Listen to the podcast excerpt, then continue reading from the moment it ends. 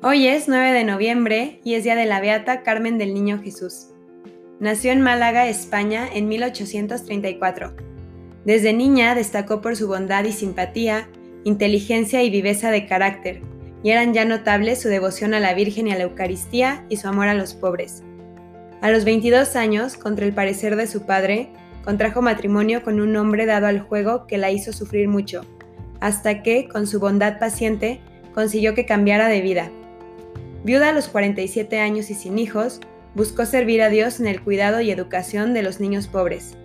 Abrió en su casa una escuela y con algunas jóvenes que colaboraban con ella, inició lo que a partir de 1884 es el Instituto de las Hermanas Franciscanas de los Sagrados Corazones, dedicado a la enseñanza, a la atención de ancianos y enfermos y a otras obras sociales. Mucho tuvo que sufrir de propios y extraños, pero la pasión de Cristo y el amparo de la Virgen del Socorro dieron firmeza a su fe y a su ánimo.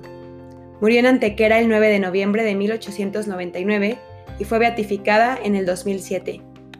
Así como la beata Carmen del Niño Jesús sufrió mucho, que nosotros también encontremos un sentido en el sufrimiento y amemos a Cristo en nosotros. Amén.